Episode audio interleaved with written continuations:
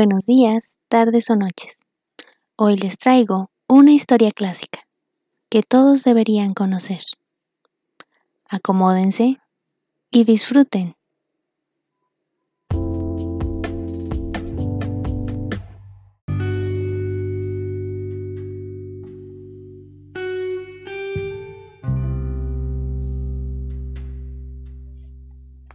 Miércoles 17 de noviembre de 1943. Querida Kitty, algunos pelitroques en las ruedas. Hay epidemia en la casa de Ellie. Ella está en cuarentena y no podrá, pues, venir a nuestra casa durante seis semanas. Es bien fastidioso, pues está encargada de nuestro reaprovisionamiento y de nuestros encargos. Además, ella nos levanta la moral y extrañamos su ausencia terriblemente. Cupid sigue en cama. Desde hace tres semanas soporta un régimen severo, leche y cocción de avena. Roller se siente exhausto. Las lecciones de latín por correspondencia de Margot son corregidas por un profesor que parece amable y por añadidura espiritual. Sin duda se siente encantado de tener una alumna tan capaz. Margot le manda sus lecciones firmadas con el nombre de él. Dossel no pierde completamente el tino. Nosotros nos preguntamos por qué no despega los labios cada vez que nos reunimos en casa de los Bandán. Todos lo hemos notado, y al cabo de varios días de esta comedia, a mamá le ha parecido oportuno ponerlo en guardia contra el carácter de la señora Bandán que podría hacerle la vida imposible si él persiste en su silencio. Dossel contestó que el señor Bandán había sido el primero en no dirigirle más la palabra y que no le correspondía a él dar el primer paso. Quizá no recuerdes, pero ayer se cumplió exactamente un año de la entrada de Dossel en el anexo.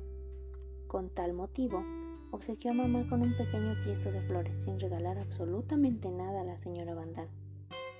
Ahora bien, mucho antes de la fecha memorable, había hecho diversas alusiones directas, dando claramente a entender a Dossel que esperaba de él un pequeño recuerdo en general en lugar de expresar su gratitud por la acogida desinteresada que le hemos hecho, guardó un silencio absoluto. En la mañana del 16 le pregunté si debía felicitarle o presentarle mis condolencias, a lo que él respondió que aceptaba lo uno y lo otro.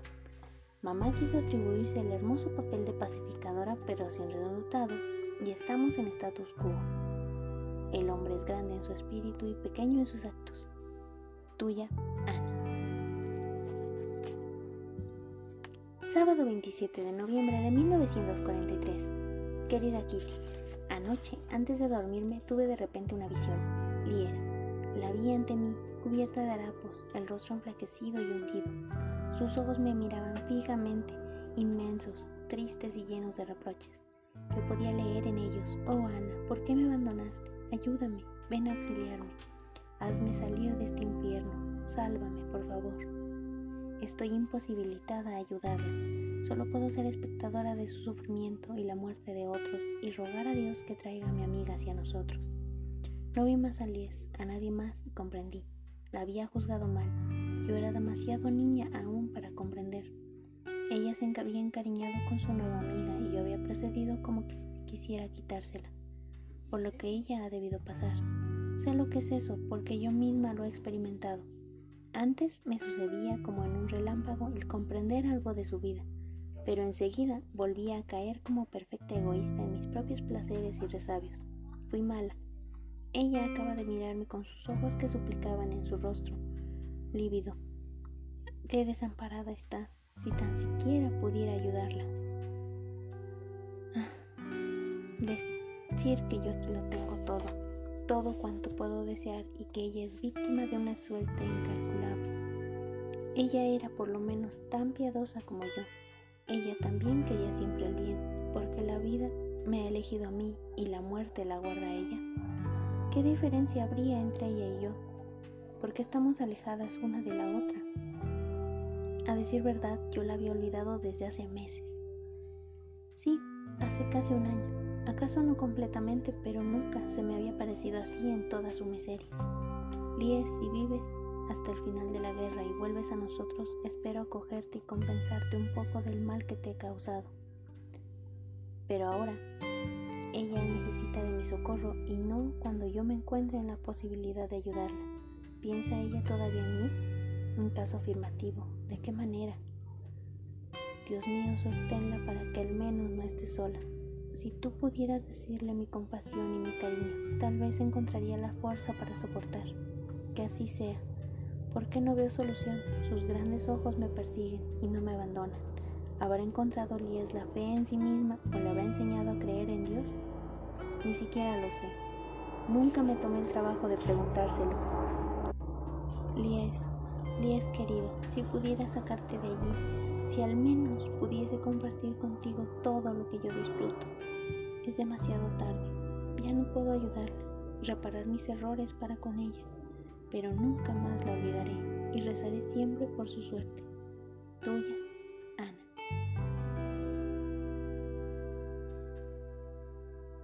Lunes 6 de diciembre de 1943.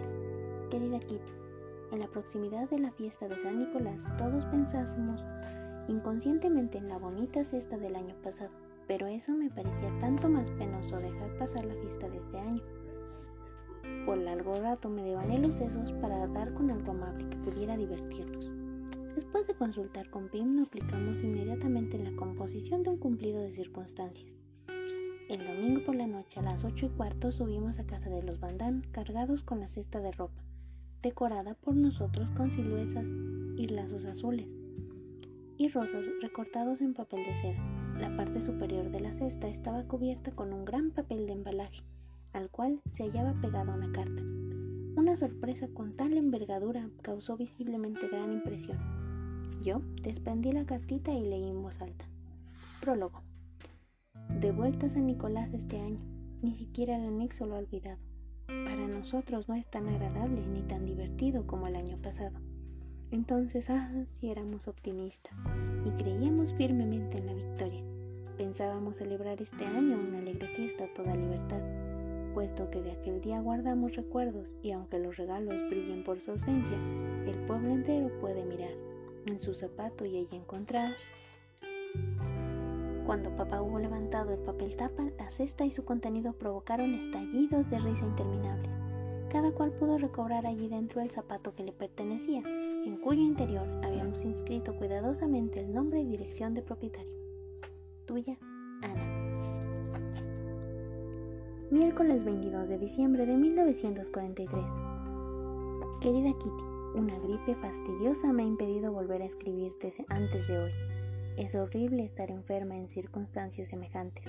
Cada vez tenía que toser, me acurrucaba bajo las brazadas, tratando de imponer silencio a mi garganta, con el resultado de que la irritaba más. Había que venir a calmarme con leche y miel, azúcar y pastillas. Cuando pienso en todos los tratamientos que tuve que soportar me dan vértigo. Exudorantes, compresas húmedas, cataplasmas en el pecho, tisanas calientes, gargarismos, unturas, cocciones, limones exprimidos, el termómetro cada dos horas e inmovilidad completa.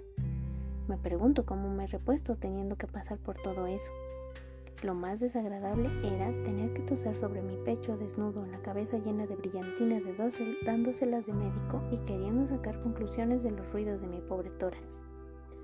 No solo sus cabellos me cosquillaban terriblemente, sino que me sentía extremadamente incómoda aparte del hecho de que hace ya unos 30 años de que él dejó de ser estudiante y que obtuvo su diploma de médico. ¿Qué venía este tipo a hacer sobre mi corazón?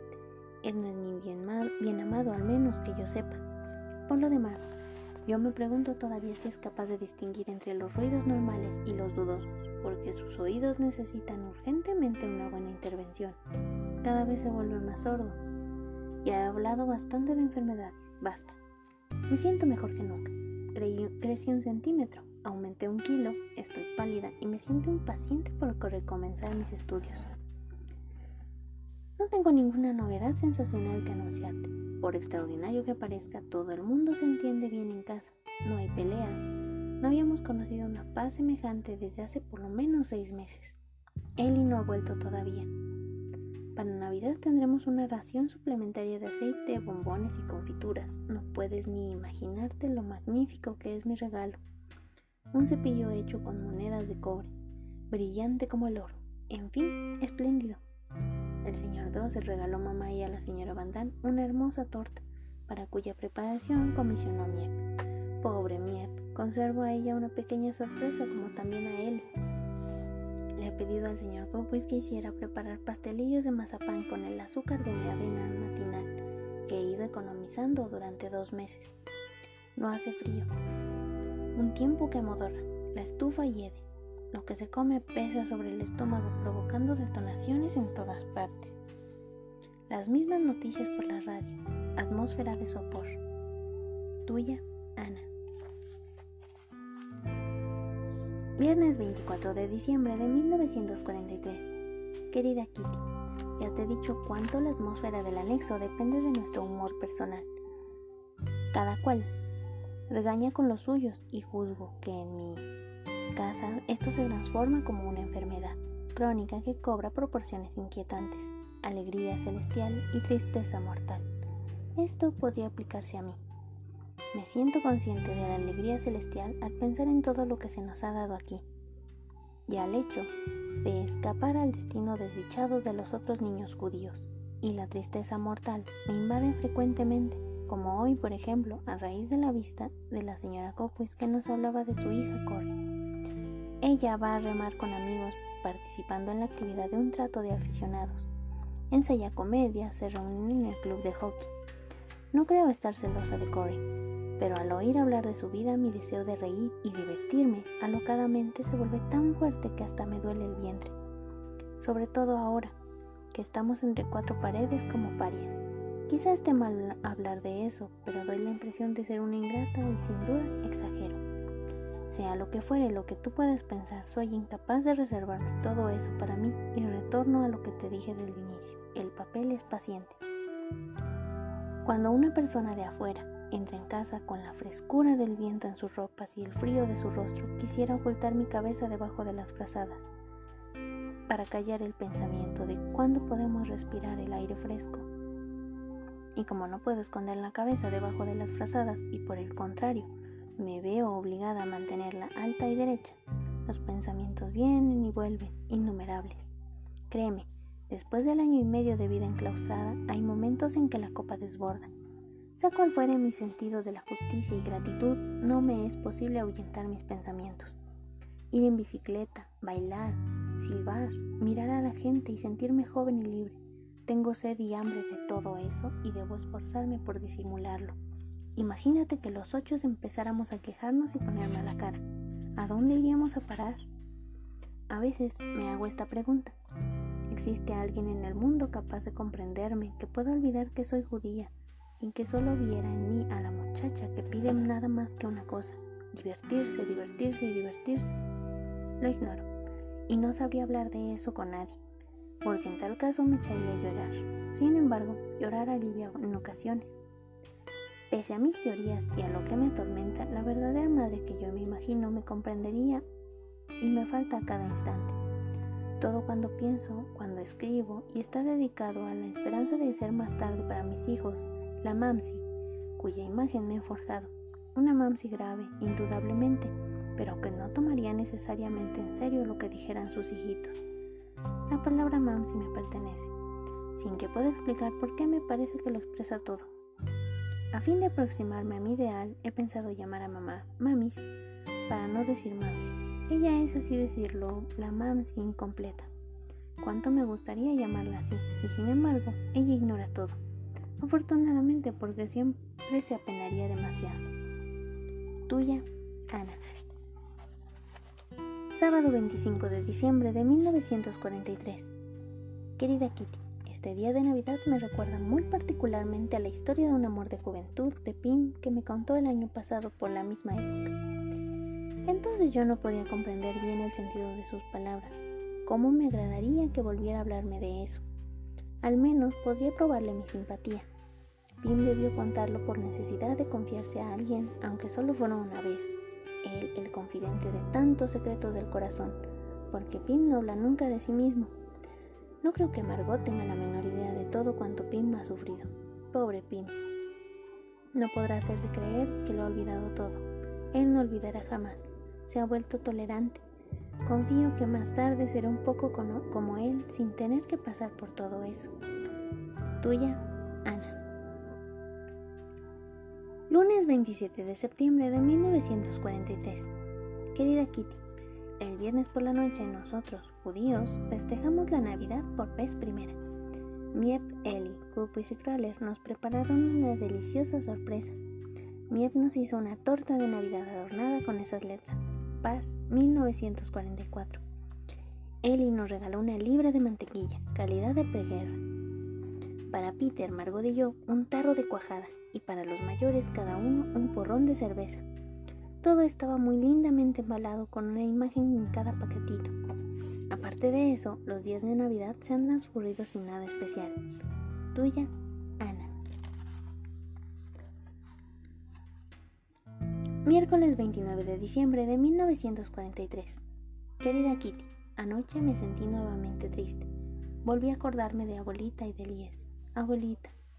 Hola, querida abuelita. Qué buena y dulce era. Nosotros ignorábamos que padecía una enfermedad muy grave que mantuvo en secreto hasta el último momento. Qué fiel nos era, abuelita. Nunca hubiera dejado que nos derrumbáramos. Yo podría hacer cualquier cosa, ser insoportable a último grado, pero abuelita siempre me disculpaba. Abuelita, ¿me quisiste sin comprenderme tú tampoco? No lo sé. Nadie iba nunca a confiarse con abuelita, que sola debía sentirse a pesar del cariño de todos nosotros.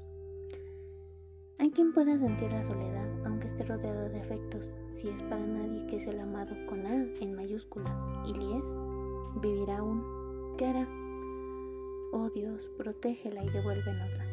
Lies, tú me haces entrever lo que hubiera podido ser mi suerte. Constantemente me pongo en tu lugar. ¿Por qué entonces tomar tan en serio lo que sucede en casa? ¿No debería yo sentirme contenta, dichosa y satisfecha? salvo cuando pienso en ella y en sus semejantes?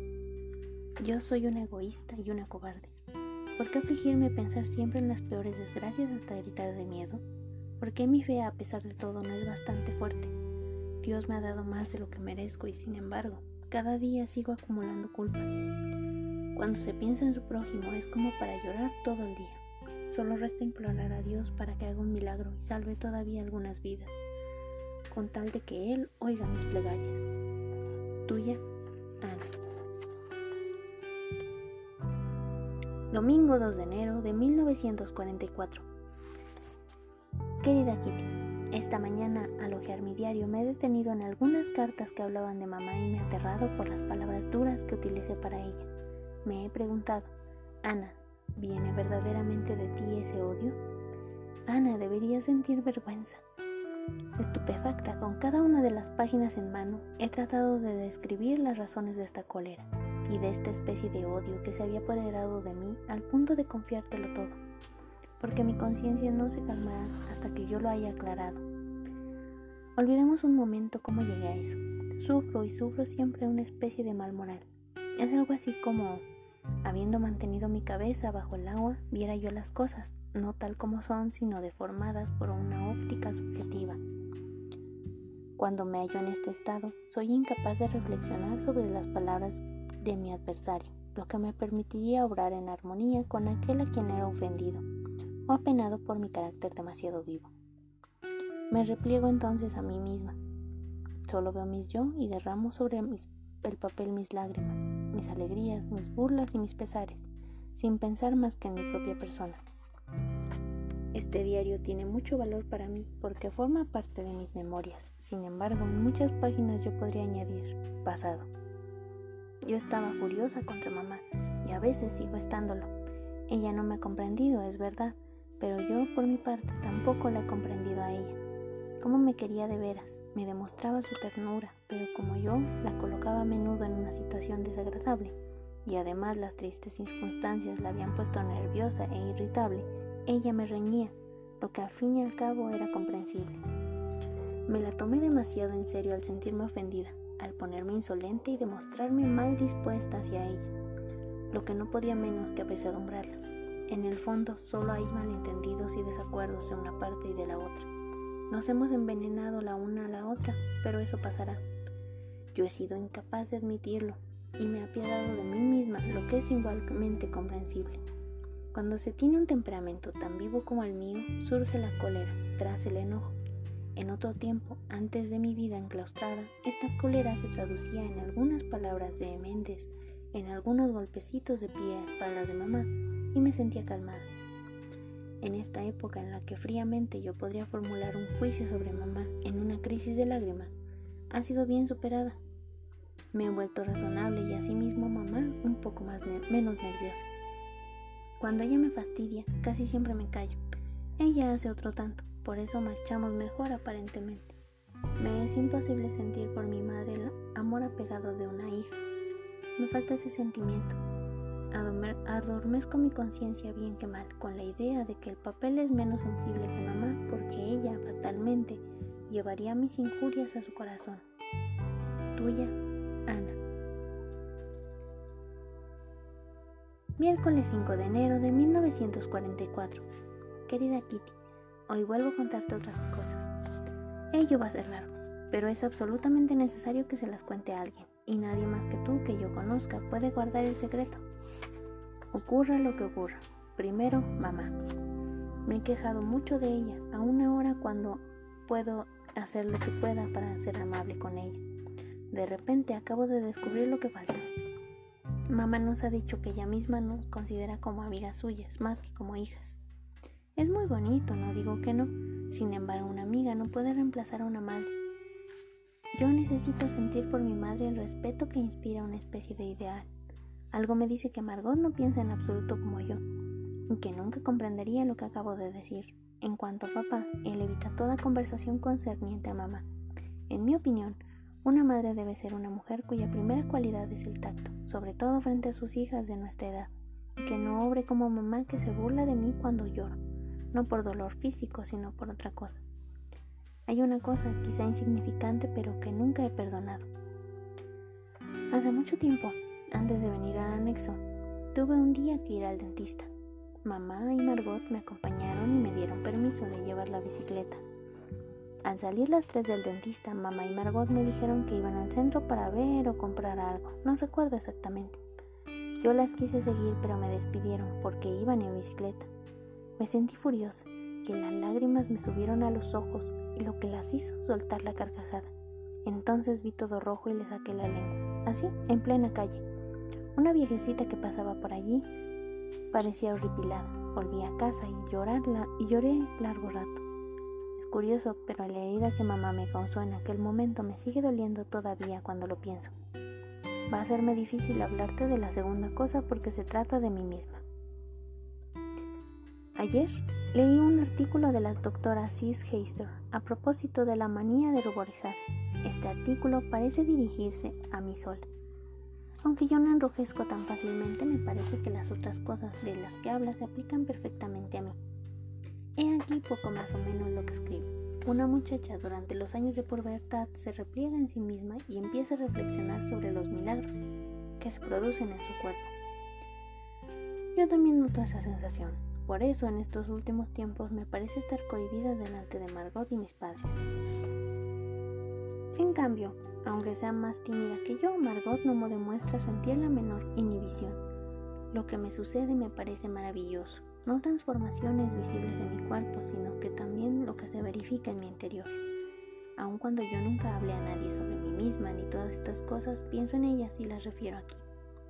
Cada vez que estoy indispuesta, esto solo me ha sucedido tres veces, tengo la sensación de llevar en mí un secreto muy tierno a despecho del dolor y la laxitud y la suciedad, es porque a pesar de los pequeños fastidios de estos pocos días, me regocijo de cierto modo desde el momento en que voy a sentir ese secreto una vez más.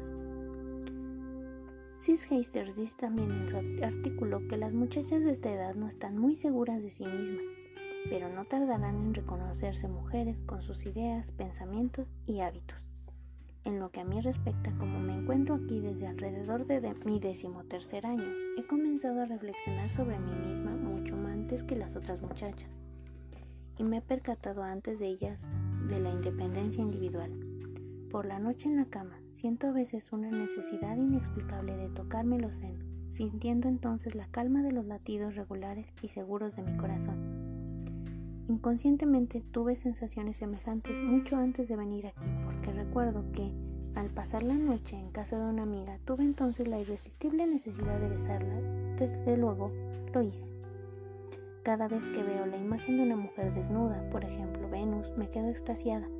Me ha sucedido al encontrar eso tan maravillosamente bello que costaba retener las lágrimas. Si al menos tuviera una amiga.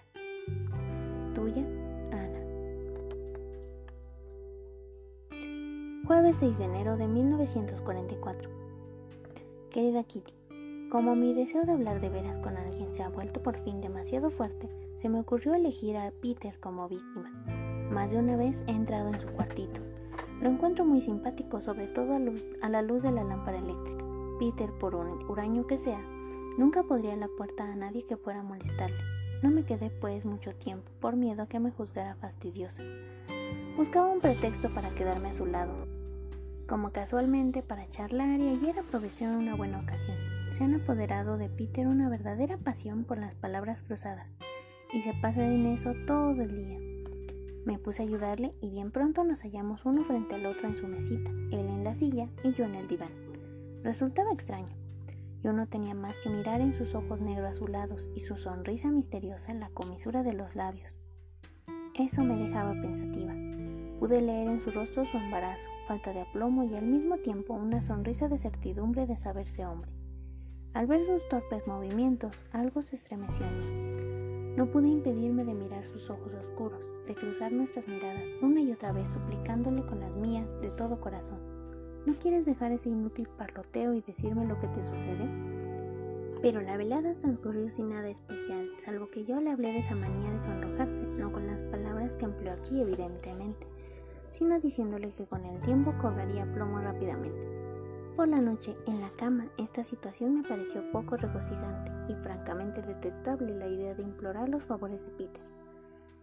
¿Qué no sería por satisfacer sus deseos? La prueba mi propósito de ir a verlo más a menudo y hacerlo hablar. Pero no hay que pensar que yo esté enamorada de Peter, no, nada de eso. Si los Van hubieran tenido una hija en lugar de un hijo, igualmente había tratado de buscar su amistad. Esta mañana al despertarme alrededor de las 7 menos 5, había, sabía enseguida lo que yo había soñado. Estaba sentada en una silla y encima y enfrente de mí Peter. Peter Wessel. Ojeábamos un libro con ilustraciones de Mary Bus. Mi sueño fue tan claro que todavía recuerdo parcialmente los dibujos, pero el sueño no había terminado.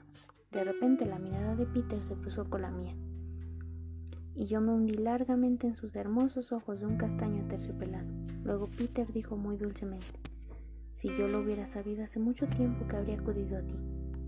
Bruscamente me volví porque no podía ya dominar mi turbación. Enseguida sentí una mejilla contra mí. Una mejilla fresca, suave y bienhechora. Era delicioso, infinitamente delicioso. En ese instante desperté. Su mejilla aún estaba contra la mía y seguía sintiendo sus ojos morenos que me miraban hasta el fondo de mi corazón que él podía leer en ellos cuánto lo había amado y cuánto le amo todavía. Mis ojos se llenaron de lágrimas ante la idea de haberle perdido de nuevo, pero al mismo tiempo me regocijó la certidumbre que aquel Peter seguirá siendo mi predilecto y lo, lo será siempre. Nunca antes se me había parecido tan claramente, le he visto ante mí. No necesito fotografía, le veo y no puedo verlo mejor. Tuya, Ana.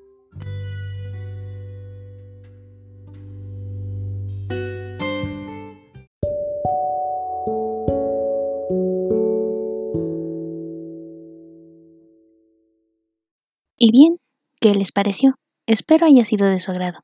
Gracias por escucharnos. Si deseas conocer un poco más acerca de mis gustos, puedes seguirme en mi Instagram, también en TikTok, en YouTube y por supuesto en mi blog personal. Todos con el nombre El Librero de Beth. Muchas gracias y nos vemos la próxima.